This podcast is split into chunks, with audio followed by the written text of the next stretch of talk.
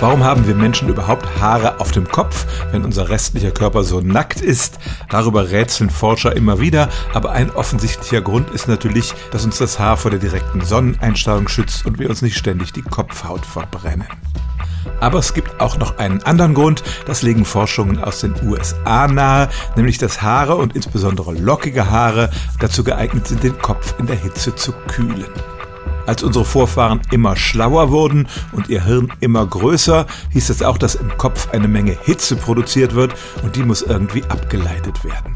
In unseren Breiten ist das kein großes Problem, aber in Afrika, wo unsere Vorfahren ja herkommen, war das durchaus ein relevanter Faktor.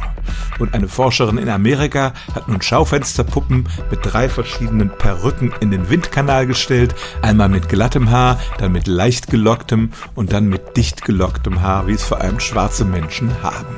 Auch der Schweiß wurde simuliert und das Ergebnis war, die dichten Locken auf dem Kopf ermöglichen eine Kühlung, ohne dass der Mensch besonders viel schwitzen muss, was ja auch eine energieaufwendige Sache ist.